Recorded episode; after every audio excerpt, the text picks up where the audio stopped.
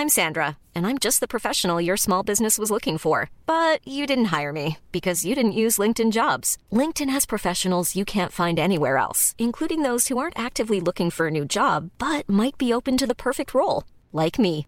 In a given month, over 70% of LinkedIn users don't visit other leading job sites. So if you're not looking on LinkedIn, you'll miss out on great candidates like Sandra. Start hiring professionals like a professional. Post your free job on linkedin.com/people today.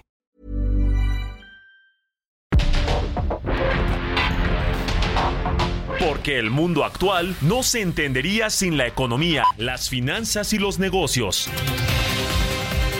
Acompaña a Mario Maldonado, el columnista de negocios más joven y objetivo del periodismo financiero en su programa. Bitácora de negocios.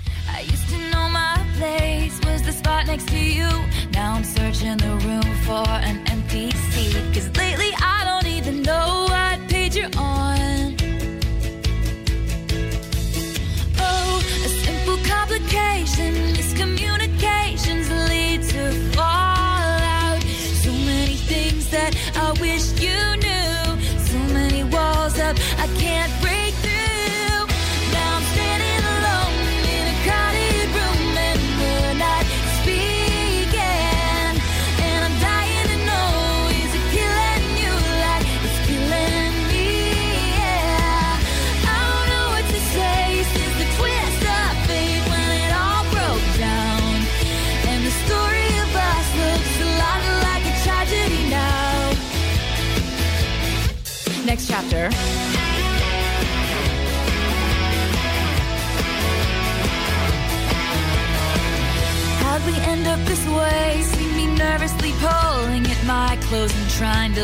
busy.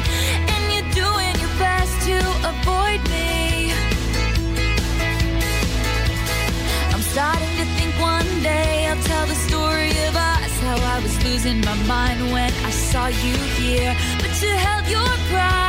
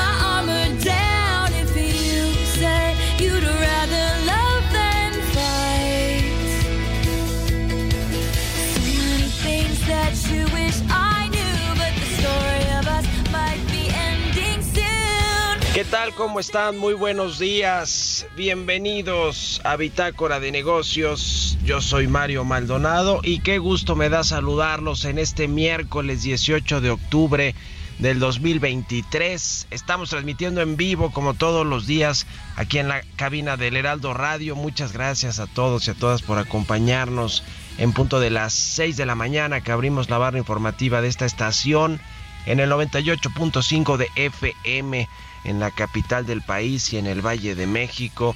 Pero también un saludo a todos y a todas las que nos escuchan en el interior de la República Mexicana a través de las estaciones hermanas de El Heraldo Radio.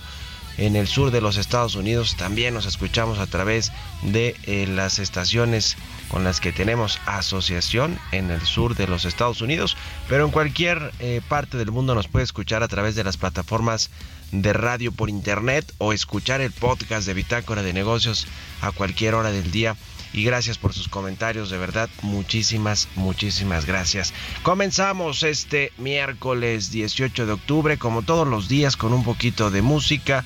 Antes de entrarle a la información, esta semana estamos escuchando canciones de Taylor Swift, esta cantante norteamericana que terminó recientemente una gira muy exitosa en la que pues se pasó también por la Ciudad de México y Guadalajara, Jalisco. Taylor Swift recaudó además de en esa gira eh, cientos de millones de dólares.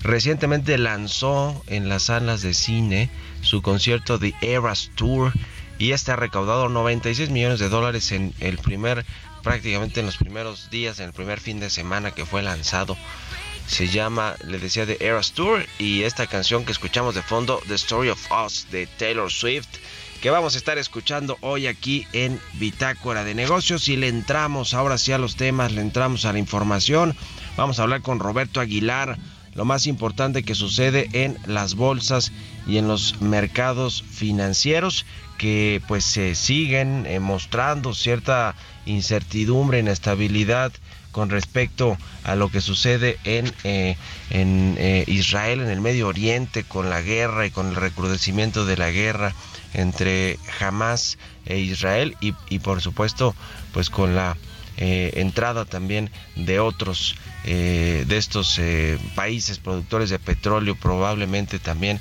involucrándose en este conflicto en el Medio Oriente que es lo que ha metido presión a los eh, precios internacionales del petróleo y a otras materias primas, a otros commodities, porque si bien eh, esto está directamente relacionado en términos de mercados con el mercado petrolero, pues todo eh, sin, sin, lugar a dudas tiene que ver, está interrelacionado en la economía internacional y en los mercados financieros y esto se ha transmitido a otros commodities, a otras materias primas, al tipo de cambio, a eh, lo que dicten las, los bancos centrales en términos de política monetaria, al precio incluso de algunos alimentos por el tema de los fertilizantes, más o menos como sucedió cuando arrancó eh, muy lamentablemente también la guerra en Ucrania y Rusia.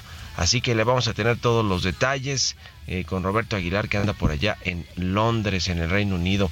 Vamos a hablar con Ramón de la Rosa, subdirector de Economía en Actimber, sobre las ventas minoristas y la producción industrial en los Estados Unidos, qué es lo que están eh, dictando estos eh, indicadores con respecto a la economía de nuestro vecino del norte, muy importante para las exportaciones mexicanas que llegan a este país. Vamos a hablar con Humberto Aguilar, también diputado federal del PAN eh, se, eh, ayer se pasó la ley de ingresos en las comisiones, va a ir al Pleno, me imagino que hoy o esta semana para que después lo manden a la Cámara de Senadores.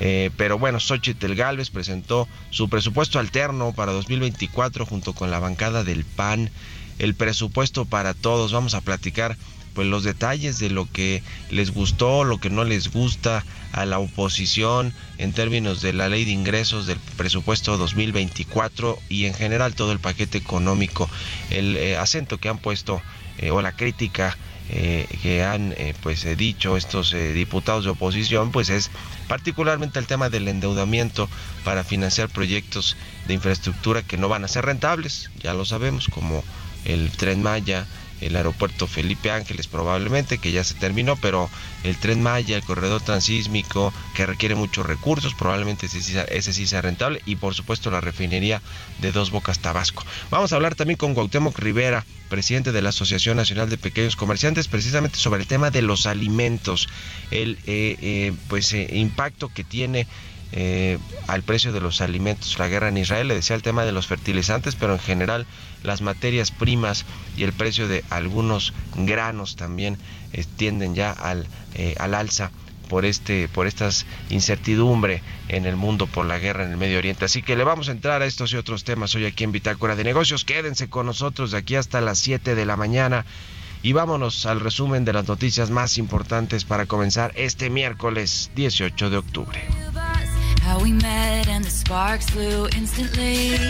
And people would say they're the lucky ones.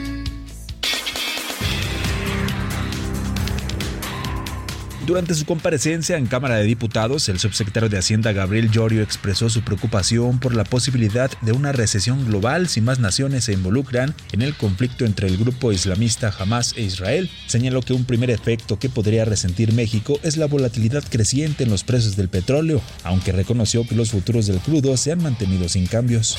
Xochitl Galvez presentó su propuesta del presupuesto 2024. Aseguró que el objetivo es mejorar la calidad de vida de los mexicanos y ser responsable con las finanzas públicas. También sugirió que la pensión a adultos mayores sea a partir de los 60 años. La senadora señaló que urge invertir en mantenimiento y equipamiento de hospitales, ya que no hay elevadores que funcionen. Hoy presentamos la propuesta alternativa al paquete económico 2024 y le llamamos el presupuesto para todos. Este paquete tiene dos objetivos claros. Mejorar la calidad de vida de los mexicanos y ser responsable con las finanzas públicas. Estos dos grandes objetivos implican garantizar la continuidad de los programas sociales y además que la pensión de los adultos mayores sea a partir de los 60 años. En reunión de trabajo de la Comisión de Justicia, la oficial mayor de la Suprema Corte de Justicia de la Nación, Gisela Morales González, defendió ante legisladoras y legisladores de la Cámara de Diputados el presupuesto que solicitó el Poder Judicial para el 2024, así como la integración de los fideicomisos. El presidente Andrés Manuel López Obrador elabora una propuesta para solicitar a las empresas que cuentan con concesiones de vías férreas operar trenes con pasajeros. Detalló que las vías utilizadas actualmente por los trenes de carga también pueden ser útiles para el traslado de pasajeros. Y es un acuerdo nada más para el manejo de horarios, para el tránsito de los trenes de carga, qué horario y qué horario para el pasajero, arreglarlo. Pero es muy buen proyecto hacia adelante para la nación, en beneficio del pueblo. Yo esta semana es que tengo muchísimo trabajo, pero tengo que elaborar el texto.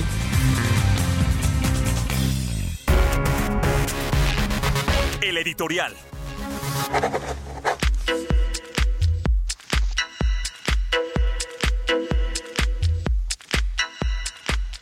Bueno, pues ya le decía ayer, se aprobó en la Comisión de Hacienda y, Cuenta Pública la eh, Ley de Ingresos 2024.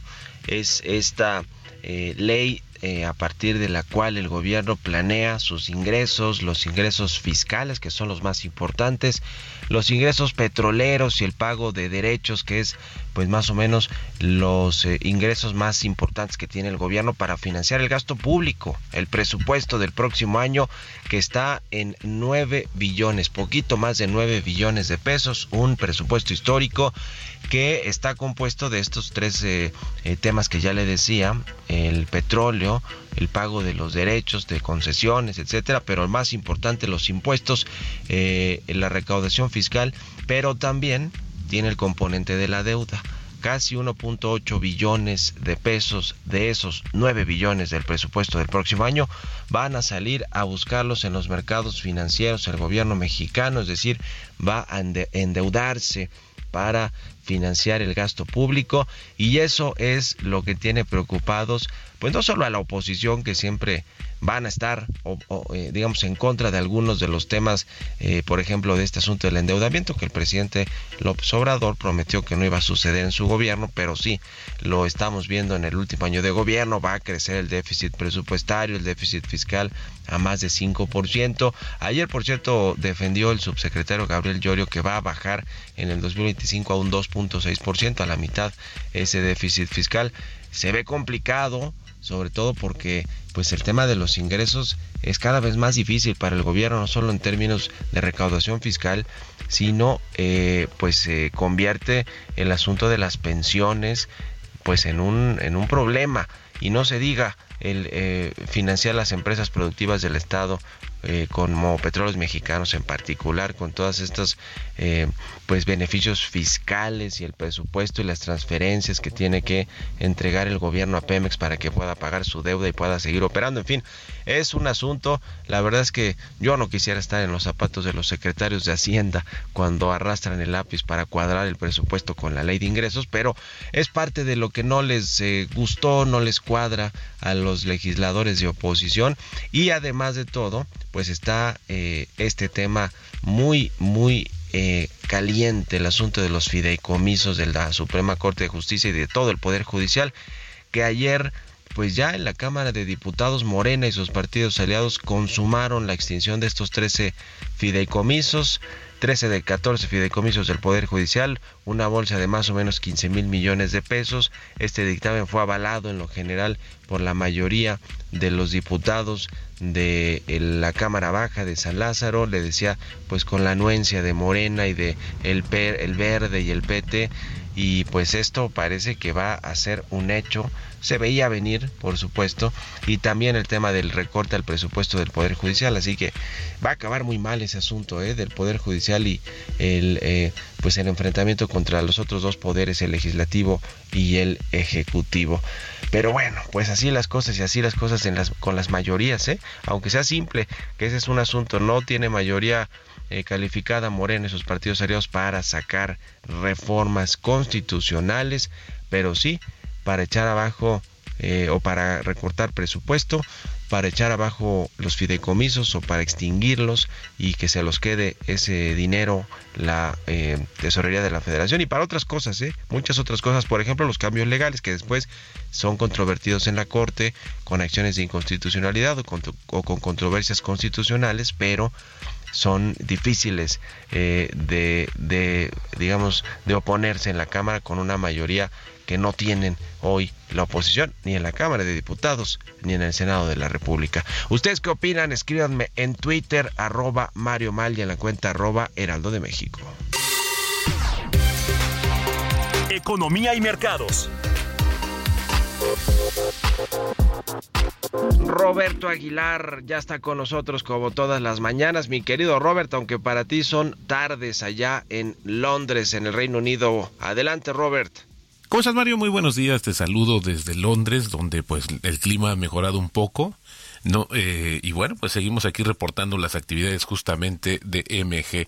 Fíjate que eh, te comento rápidamente que China sorprendió a los mercados financieros con un desempeño del PIB mejor a lo esperado y esto, bueno, pues fíjate, por ejemplo, en el tercer trimestre el PIB creció 1.3%, eh, se aceleró desde el 0.5% que fue revisado en el segundo trimestre del año y por encima, por arriba de la previsión que esperaban justamente de un crecimiento de 1%. Y esto, bueno, pues animó al, al mercado, a los inversionistas al considerar que ya la economía, la segunda más importante de este planeta, pues habría tocado fondo y con ello pues se consolidaría la recuperación porque bueno pues había estado tambaleante. Hay que recordar que esta fue de las últimas economías que liberó prácticamente a su país de las restricciones originadas por la pandemia y esto tuvo un costo bastante alto en términos económicos.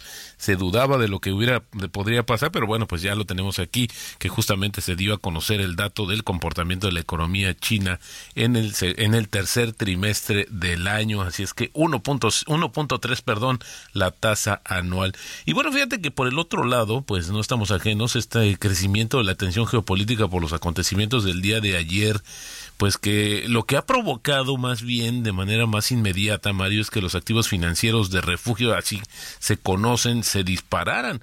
Y este es el caso del oro, que el precio del oro pues alcanzaba justamente su nivel más alto en, el, en un mes eh, y luego pues de esta explosión en Gaza que pues aviva justamente el temor de la escalada del conflicto eh, bélico que desde ayer eh, ha tomado una mayor relevancia en las decisiones de los inversionistas.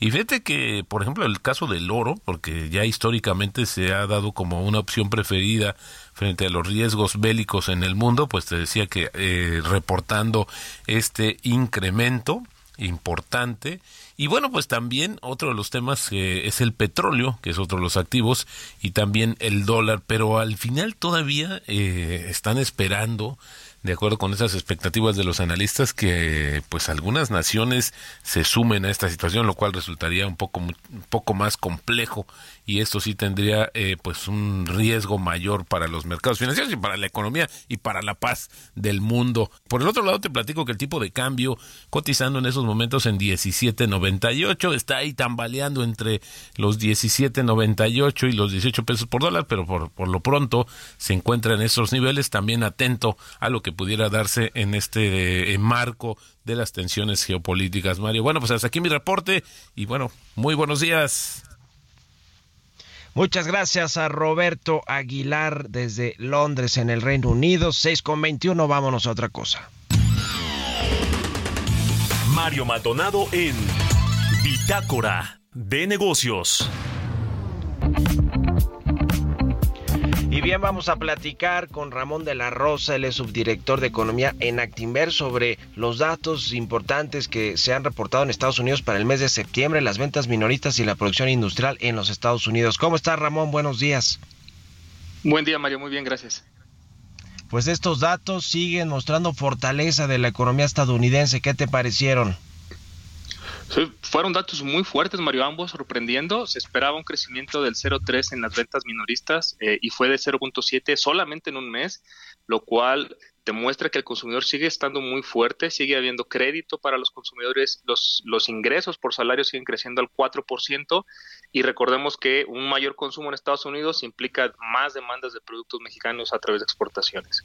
Y del otro lado, la actividad industrial igual sorprendiendo, se esperaba que un estancamiento del 0% y eh, creció 0.3. En ese particular, lo que más creció fueron las manufacturas, 0.4, que es otro componente que nos ayuda mucho en la economía local. Eh, y en conjunto, pues los datos siguen diciendo que la economía de Estados Unidos se está desligando de lo que está pasando en Europa y sigue fuerte eh, y sigue empujando un poco a la economía mexicana, ¿no? El consumo sigue sólido y eso es favorable para la economía de Estados Unidos que eh, exporta muchos productos. ¿Cómo, ves eh, el tema de la Fed, las tasas de interés, que es lo que finalmente podría eh, hacer que la desaceleración de Estados Unidos suceda con otros aumentos o más aumento de tasa de interés? Sí, estos datos me parece que lo que hacen es le complican un poco la tarea a la Reserva Federal porque a pesar de que ya tienen la tasa en 5.50, pues la inflación está estancada en 3.7 y la economía no muestra signos de afectación. Eh, y esto el mercado, tras los datos, como reaccionó el mercado, fue pues, otra vez las tasas de largo plazo incrementaron y nos parece a nosotros que esto todavía genera la probabilidad de que la Fed todavía pueda incrementar una vez más eh, antes de que termine el año, tal vez por ahí de noviembre. Eh, y le complica bastante la tarea a la Reserva Federal, ¿no? La Reserva Federal lo que quisiera es ya tener una economía que no crezca tan rápido o al menos que no salga con sorpresas hacia el alza para que eso le permitiera a la inflación poco a poco ir disminuyendo. Pero con estos datos se ve difícil que veamos una inflación en Estados Unidos llegando rápidamente al 2%, que es la meta de la Fed, y más bien sería hacia el 2024, hacia finales. Y también veremos qué sucede con México con ese presupuesto histórico del próximo año. Ya lo estaremos viendo. Muchas gracias Ramón, un abrazo y muy buenos días. Buen día Mario, buen día. Hasta luego Ramón de la Rosa, subdirector de Economía en Actimer. Vámonos a la pausa y volvemos con más aquí a Bitácora de Negocios.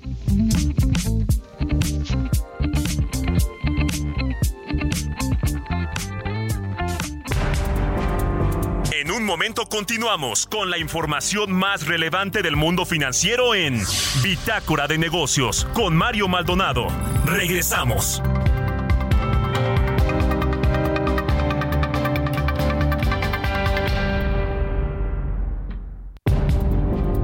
Estamos de vuelta en Bitácora de Negocios con Mario Maldonado. The spot next to you. Now I'm searching the room for an empty seat. Cause lately I don't even know what page you're on.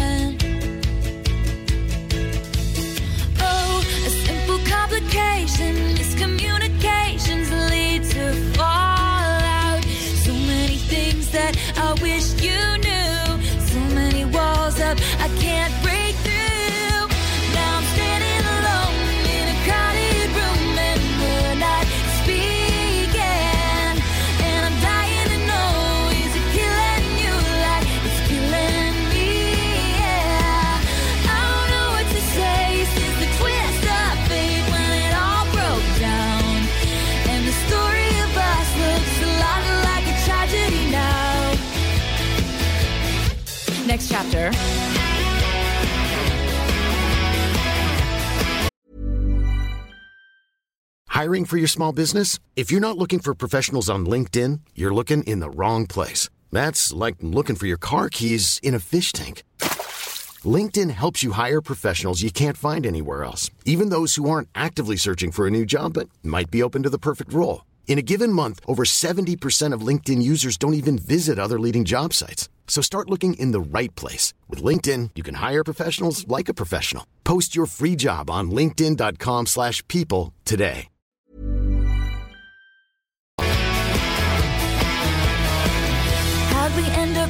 Ya estamos de regreso aquí en Bitácora de Negocios. Son las 6 de la mañana con 31 minutos, tiempo del centro de México. Y regresamos escuchando un poquito de música antes de irnos con la información en esta segunda mitad del programa. Estamos escuchando a Taylor Swift. Se llama The Story of Us esta canción. Y escuchamos eh, canciones de esta cantante estadounidense a propósito pues de que tuvo una gira muy exitosa que cruzó por México también. Y eh, que a propósito de que estrenó este fin de semana eh, precisamente el concierto eh, de The Eras Tour, toda esta filmografía de los conciertos de esta gira exitosa en el cine, en las salas de cine. Y bueno, pues ha sido un éxito también. 96 millones de dólares ha recaudado hasta ahora esta cantante Taylor Swift. eh, con este concierto, simplemente con este concierto, imagínense cuánto recaudó por su gira mundial The Eras Tour. Bueno, por eso estamos escuchando aquí a Taylor Swift porque le gusta aquí a Jesús Espinosa y a toda la banda que está de ese lado de, de la cabina. Alan en los controles y a todo el mundo. Y al Quique también, aunque este está por llegar es el Quique, el buen Quique en los controles también. Bueno, vámonos con esto al segundo resumen de noticias con Jesús Espinosa. Like La calificadora Fitch Ratings colocó la deuda soberana de Israel de A bajo observación negativa y advirtió que una escalada importante del conflicto con el grupo islamista palestino Hamas podría resultar en un recorte de su nota. Detalló que el riesgo de que otras naciones hostiles a Israel puedan unirse al conflicto.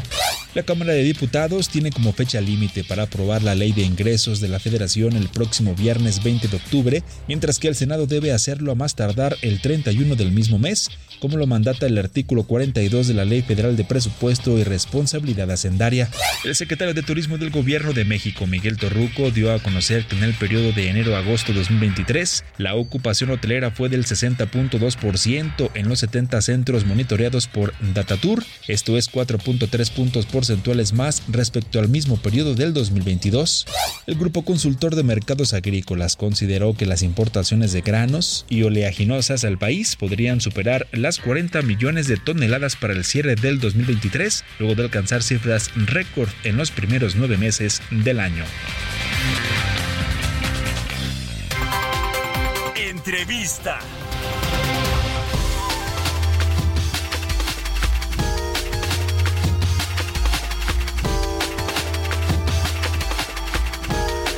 Y bueno, ya le decía que avanzó en comisiones la ley de ingresos y también el dictamen de, pues, para extinguir a los, eh, los, los fideicomisos del Poder Judicial de la Federación. 13 de los 14, 15 mil millones de pesos, iba al Pleno de la Cámara de Diputados para que después la ley de ingresos se envíe al Senado de la República. Pero le decía que en la oposición eh, propusieron otra, eh, ahora sí que un presupuesto alterno, hablando del presupuesto 2024, un, el presupuesto para todos. Y vamos a platicar un poquito de lo que sucedió ayer en la Cámara de Diputados y lo que pues vendrá también en los próximos días. Vamos a hablar con el diputado del Partido de Acción Nacional, Humberto Aguilar Coronado. ¿Cómo estás, Humberto? Buenos días. ¿Qué tal, Mario? Qué gusto saludarte. Muy buenos días a ti y a todo tu auditorio. Igualmente, pues, eh, ¿cómo están viendo todo el paquete económico? Porque ustedes en la Cámara de Diputados, sobre todo, ven el presupuesto y ahí es lo que se termina de negociar como, como Cámara revisora de todo este asunto, pero también la ley de ingresos que ya se aprobó ayer en la comisión o en comisiones. Cuéntanos. Pues mira, yo eh, en la comparecencia de la secretaria de Gobernación, cuando presenté la propuesta a nombre del PAN, la, el posicionamiento, le dije a la secretaria que era falso que hubiera diálogo, que hubiera negociación política, que hubiera eh, búsqueda del acuerdo a través del consenso, porque en la Cámara de Diputados se imponía la lógica de no le cambien una sola coma a lo que manda el presidente de la República. Y bueno, si en cinco años ha sido así, no creo que este año vaya a ser diferente y lo demostraron el día de ayer con esta aprobación del dictamen que desaparece los fideicomisos del Poder Judicial con una afectación enorme para los trabajadores, vulnerando sus derechos y, por supuesto, violentando nuevamente el proceso legislativo. Solo para eh, ilustrar un poquito este tema, mi querido Mario, el, el dictamen fue turnado a la Comisión de Presupuesto cuando el tema era una reforma a la ley orgánica del Poder Judicial de la Federación. Es decir, debió haber sido turnado para dictamen a la Comisión de Justicia, no a la Comisión de Presupuesto. ¿Qué es lo que pasa? La Comisión de Justicia la preside un diputado del PAN, la Comisión de Presupuesto la presiden ellos, aunque en ambas tienen mayoría. Entonces, sin un debate a fondo, sin una discusión y reflexión, ayer con su mayoría indolente, apoyados por las diputadas del Verde y los diputados del Verde y del PT, pues sacaron adelante este asunto.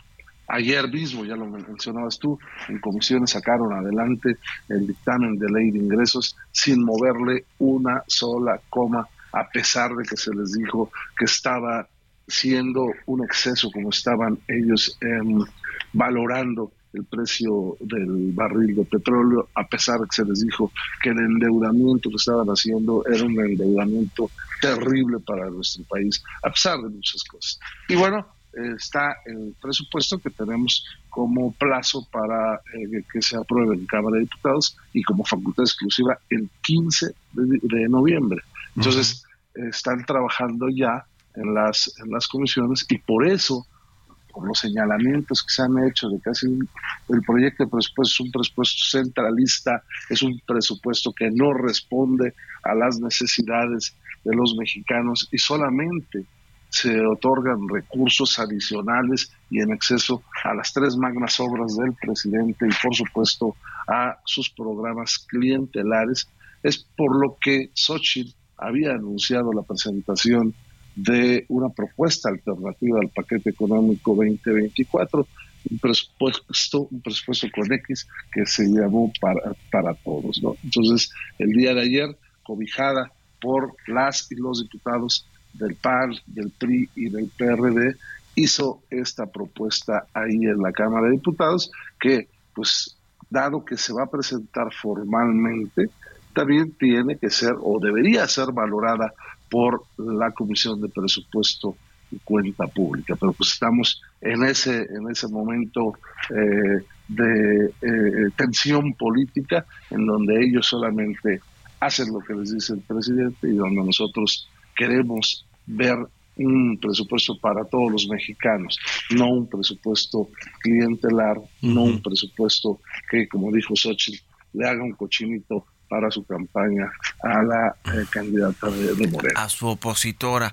Oye, eh, ¿hay posibilidad realmente de negociar algunos puntos de este paquete económico? particularmente el presupuesto, porque de la ley de ingresos, pues ahora sí que finalmente el Senado tendrá la última palabra, pero del presupuesto, de las partidas presupuestales que están en este paquete económico, ¿hay forma realmente de negociar algo? Pues mira, si la lógica se impusiera, debería responderte que sí, porque en lo que está planteando la oposición es, por ejemplo, en términos de calidad de vida, garantizar la pensión para los mayores de 60 años, o sea que se puede hacer si hay partida presupuestal correcta. Fomentar la igualdad entre mujeres y hombres, se puede hacer. Impulsar el financiamiento de las policías estatales y municipales para incrementar la seguridad en municipios y estados. Regresar al seguro popular, o como dijo Xochitl, llámenle como quieran, pero hay que mejorar la eficiencia de los servicios de salud, hay que fortalecer la capacidad y la, calidad educativa, eh, regresar al Fondo para el Desarrollo de Ciudades y Pueblos Mágicos, impulsar pequeñas y medianas empresas. Es decir, si hubiera realmente responsabilidad en las y los diputados de la mayoría indolente, habría muchas cosas que por supuesto se pueden avanzar. O sea, reducir la deuda del gobierno federal, simplemente que reconozcan que sí se va a endeudar al país por 1.9 billones de pesos, cuando durante cinco años han dicho que el país no está endeudado. Por ejemplo, ¿para qué van a utilizar esos 14 mil millones de pesos que le están quitando al Poder Judicial mediante los municipios. No hay manera de saberlo, como no hubo manera de saber. Tú recordarás que eh, empezando la administración de López Obrador desaparecieron como 90 fideicomisos de diferentes áreas del gobierno. ¿Dónde quedó ese dinero? Nunca se supo y me parece que si seguimos así nunca se va a saber. Ayer fue la oficial mayor hablando de presupuestos y del Poder Judicial de la Federación y de los fideicomisos que están buscando pasar, que pasen a la tesorería del Estado. Eh, ayer fue la oficial mayor del Poder Judicial de la Federación a explicar estos fideicomisos. ¿Qué les dijo a pues a ustedes, a los diputados de oposición, que son los que están defendiendo esos fideicomisos, pero sobre todo a los del oficialismo. ¿Qué nos, qué nos comentas de lo que se dijo allí ayer? Bueno, mira, yo no estuve en la reunión, pero por comentarios de mis compañeros del, grupo parlamentarios, se les dijo que eh, no era cierto lo que estaban diciendo y que iba a haber una afectación enorme a los trabajadores. Posición que, por cierto, también comparte el sindicato de trabajadores del Poder Judicial, que ayer se manifestó en la Cámara de Diputados en contra de este dictamen y que fueron reprimidos por la policía del gobierno de la, de la Ciudad de México y no los dejaron acercarse a dialogar con los diputados, porque los fideicomisos cumplen una función y son precisamente para pues, satisfacer eh, problemas que se tienen y ahorros, que los ahorros presupuestales se vayan precisamente para contingencias futuras.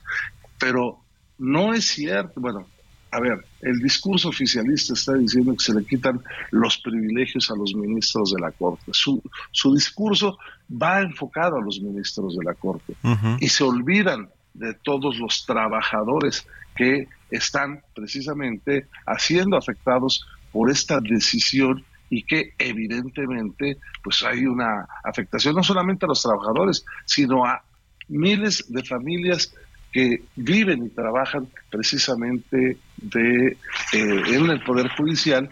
Y, y otro dato importante, esta decisión atenta contra la división de poderes y por supuesto contra la democracia. Es posible que el Poder Ejecutivo sí tenga fideicomisos y el Poder Judicial no tenga fideicomisos. Esto se ve más bien, y lo ven ellos así, como una eh, venganza personal del presidente de la República.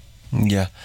Pues qué cosa, qué cosa. Entonces, en los tiempos van a, votar en el Pleno esta semana, ¿verdad? La ley de ingresos y, y, ¿qué más? ¿El presupuesto también?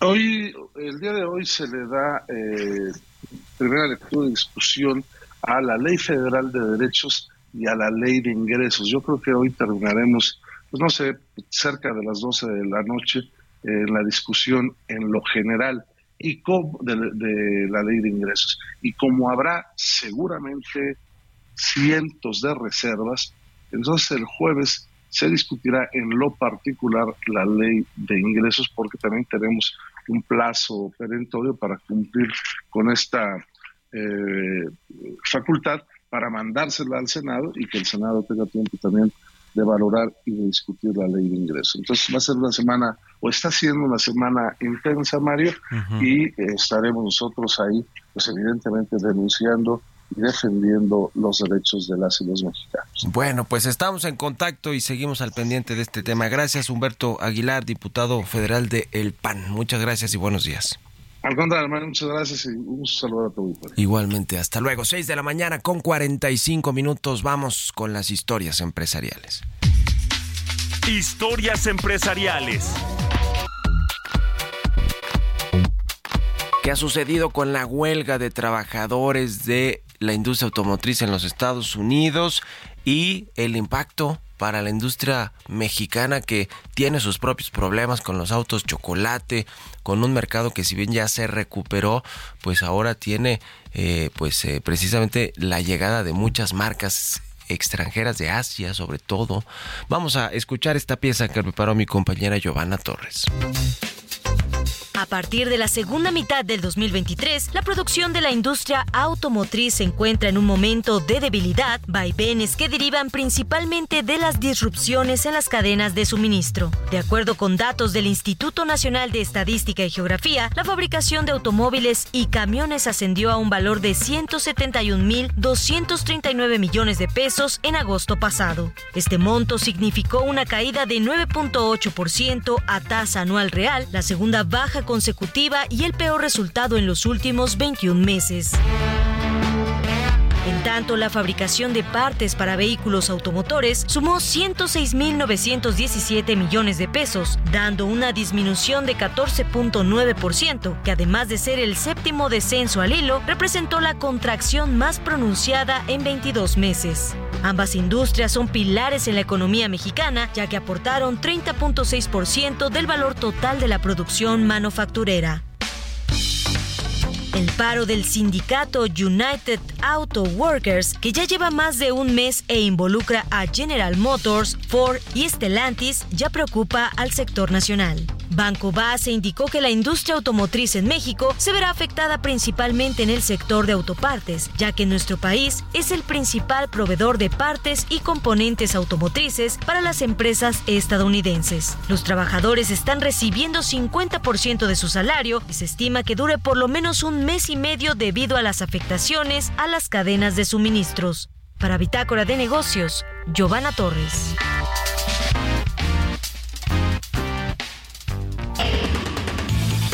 Bitácora de negocios con Mario Maldonado.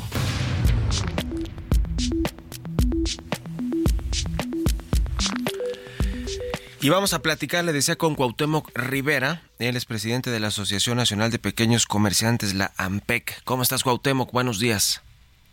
Muy buenos días, Mario. Me da mucho gusto conversar contigo, saludar a tu auditorio. Igualmente, muchas gracias por estar aquí con nosotros en el Heraldo Radio. Pues el tema del conflicto en Medio Oriente que ha tenido diferentes efectos en los mercados económicos eh, y uno de estos pues es el precio de los alimentos. Se habla de un problema del, eh, de los fertilizantes. Yo decía al inicio del programa similar no, no tan grave todavía, pero similar a lo que sucedió con Ucrania, que pues es uno de los principales productores de fertilizantes del mundo y eso afecta obviamente la producción de alimentos, el, el precio. Eh, ¿Cuánto está afectando la, la guerra, el conflicto en Medio Oriente entre Israel y Hamas al precio de los alimentos a nivel mundial y obviamente pues al, a, México? Bueno, como bien lo señalas, este, esta mañana que estamos charlando de esta arista de nuestras vidas tan complejas actuales. La verdad que es un, un medio, estoy avergonzado, debemos, creo que debemos estarlo todos con lo ocurrido ayer, que bombardean un hospital y hay más de 500 muertos, que deja en vilo a 199 gentes que están secuestradas a su vez por los palestinos y que seguramente esta mañana amanecieron pensando que ya no iban a, a tener mucho futuro, puesto que lo ocurrido ayer los pone prácticamente en el, en paredón y ahora sí son muy cercanos a, a ser ejecutados. Esto lo digo porque la, la guerra entre Israel y los palestinos es una guerra que tiende y que tiene todos los ingredientes a escalarse. De escalarse va a afectar el mercado de los hidrocarburos, indudablemente. El mercado del petróleo y sus derivados, que pone en una circunstancia inflacionaria a toda la el quehacer de la humanidad, porque de ahí se deriva el transporte, el abasto y el suministro de las mercancías. En este caso, lo que preocupa desde nuestra perspectiva, pues es el tema del el costo de las de los alimentos, que eso, pues ya en el país de por sí al doble de lo que está la inflación, que cada vez se atempera más en lo general, pero en los alimentos no es así. Sigue estando los alimentos muy encarecidos en México y traemos una inflación alimentaria de, del doble de lo que está pasando en la inflación general, que es decir, cerca del 9% del costo de inflación o de encarecimiento de los alimentos en el país. Esto de Israel pues deja en una perspectiva muy difícil esta, esta esta, este escenario porque se, se da un desequilibrio, como puede venirse a dar, el tema de del mercado del petróleo y sus derivados, pues va a incrementarse. Nosotros creemos que un golpe que va a venir se, está generando, se está es un, un palpitar de mercado que viene en marcha, es el estribillo, como pasó con lo de Ucrania y Rusia, como bien lo dices, de que, bueno, eso puso en jaque el precio de los granos, eh, la, carencia de fertilizantes. Ahora vendrá el tema de la guerra de Israel y, Palestina a hacer un nuevo estudio de mercado que va a ser lo que explique el incremento adicional al, a los precios que a los que más ocupan es el de los alimentos, insisto. Y nosotros tenemos una perspectiva de que esto si sigue como va, bien puede darse antes del cierre de año un incremento, un golpe fuerte inflacionario de aprovechando el cierre de año y en sí la propia puja que hay en ese momento en el consumo pues que puede ser del 15 al 20% si esto se escala a como pinta esta guerra que es muy compleja. ¿Cómo está el tema de los precios en general? Vemos el indicador de la inflación del precio de bienes y servicios, que son los precios promedio en el país, pero en, términos de los alimentos, ese indicador tardó más tiempo en bajar. Hoy, ¿cómo está actualmente, eh, según lo que los datos que ustedes tienen en la AMPEC Cuauhtémoc? Bueno, nosotros le damos un seguimiento a, la variación de precios de los alimentos de la canasta, de la canasta básica mes a mes. Entonces, de alguna forma, que puedo, pues, lo que las amas de casa del país lo saben, que como bien dices, mientras que la narrativa de, pues, digamos, del gobierno de INEGI nos habla de que la eh, inflación se está atemperando, por el otro lado, pues las amas de casa y lo que nos dedicamos al tema del comercio de los alimentos, de los productos esenciales, del consumo esencial, del obligado, del que todo el mundo no podemos escaparnos, es el comprar comida para, para llevar a la casa. Ahí te puedo decir que este, las cosas eh, no pintan igual. Entonces, eh, en el último mes, este, el, los estados que más incrementaron sus precios, pues es Tlaxcala, es Chihuahua, es Campeche, es Hidalgo, es Aguascalientes. El incremento de escala de la canasta básica respecto al, mes anterior es de 9.10. Eh, los productos que más este, elevaron su pre bueno, el precio promedio de la canasta básica en el país es de medio, es de 1755.21. Tuvo un punto 70% más caro que el mes anterior es decir, subió 12 pesos con 25 eh, más cara la canasta que el mes anterior. Eh, te puedo decir también que ese limón, la azúcar, la sal, la gelatina en polvo, la zanahoria, los productos, entre otros, de los que más se encarecieron en el, en nacional. El, limón, tú sabes que ha sido asediado últimamente por muchos otros factores. Sí, sí, el, crimen se ha dado cuenta, es, un, es público el hecho de que junto con la producción tan complicada que tiene Limón, porque luego de repente viene plagas y lo demás, ahora está el tema de del acoso de las bandas, de pandillas que, afectan el, traslado de las mercancías. Y por el otro lado, la zafra, eh, la cosecha de este año fue muy baja. Hay una eh, hay una discusión en el mercado de que si hay suficiente azúcar no la hay, pero para fines prácticos el azúcar se ha encarecido. Sí, sí, sí, igual que otros que otros productos. Oye, ya casi nos va a caer la guillotina, Cuauhtémoc Rivera, pero te agradezco mucho como siempre estos minutos y muy buenos días. No, muy buenos días a ti, Mario. Pues Un abrazo. Que estés muy bien, hasta, luego. Nos despedimos, gracias por habernos acompañado este miércoles. Se quedan con Sergio y Lupita aquí en estas frecuencias del Heraldo Radio. Nosotros nos vamos a la televisión y nos escuchamos mañana aquí tempranito a las seis. Muy buenos días. Esto fue Bitácora de Negocios con Mario Maldonado.